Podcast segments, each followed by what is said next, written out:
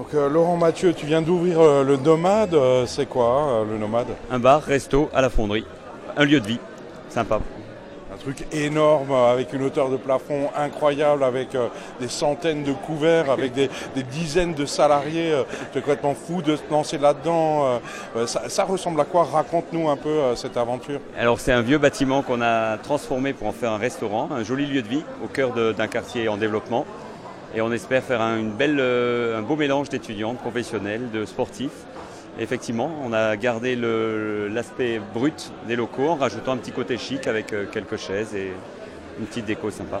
Alors ça fait deux jours, c'est ouvert, c'est déjà complet, il n'y a plus de place. jour, ouais, ouais. Et euh, donc, euh, comment ça va se passer la suite? C'est quoi les, les heures d'ouverture? Qu'est-ce qu'on peut manger et boire Alors c'est une belle surprise effectivement en termes de fréquentation. On imaginait démarrer un peu plus modérément. Euh, on n'ouvre que le soir dans un premier temps, 17h30, 1h du matin, 6 jours sur 7 et des brunchs le dimanche.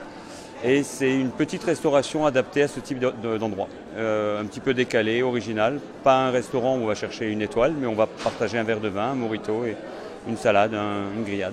Voilà.